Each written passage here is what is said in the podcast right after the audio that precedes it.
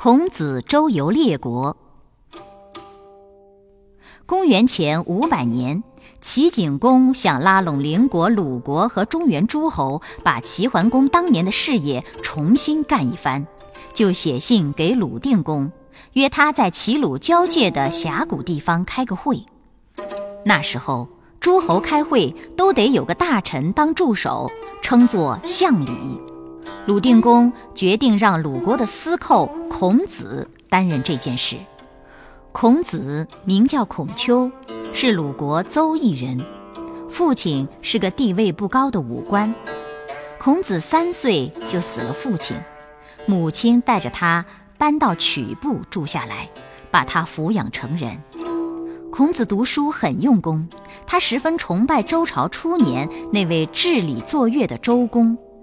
对古礼特别熟悉，当时读书人应当学的六艺，也就是礼节、音乐、射箭、驾车、书写、计算，他都比较精通。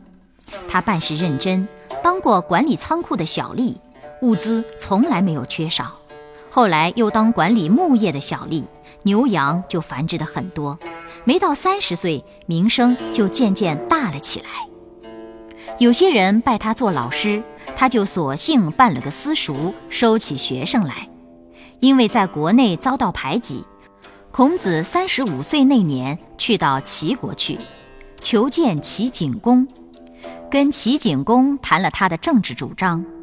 齐景公很欣赏他，但是相国晏婴认为孔子的主张不切实际，结果齐景公没有用他。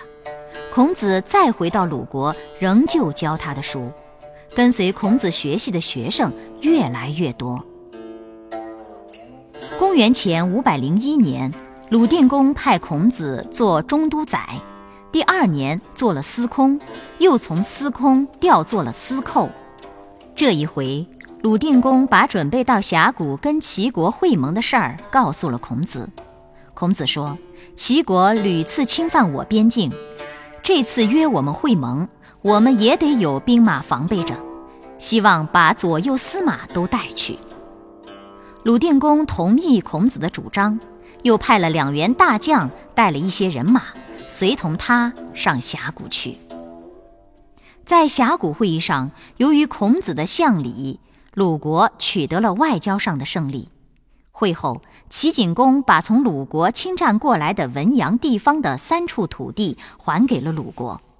后来，鲁定公天天吃喝玩乐，不管国家政事，孔子非常失望，就离开鲁国，带着一批学生周游列国，希望找个机会实行他的政治主张。可是那个时候，大国都忙于争霸战争，小国都面临着被吞并的危险。孔子宣传的一套恢复周朝初年礼乐制度的主张，根本没有人接受。孔子在列国奔波了七八年，碰了许多钉子，年纪也老了。最后还是回到鲁国，把精力放到整理古代文化典籍和教育学生上面。他在晚年整理了《诗经》《尚书》《春秋》等重要的古代文化典籍。《诗经》是我国最早的一部诗歌总集，共收集西周、春秋时期的诗歌三百零五篇，在我国文学史上占有很重要的地位。《尚书》是一部我国上古历史文献的汇编，《春秋》是根据鲁国史料编成的一部历史书，它记载着公元前七百二十二年到公元前四百八十一年的大事。公元前四百七十九年，孔子去世，他死后，他的弟子继续传授他的学说，形成了一个儒家学派。孔子成了儒家学派的创始人，孔子的学术思想在后世影响很大，他被公认为我国古代第一位大思想家、大教育家。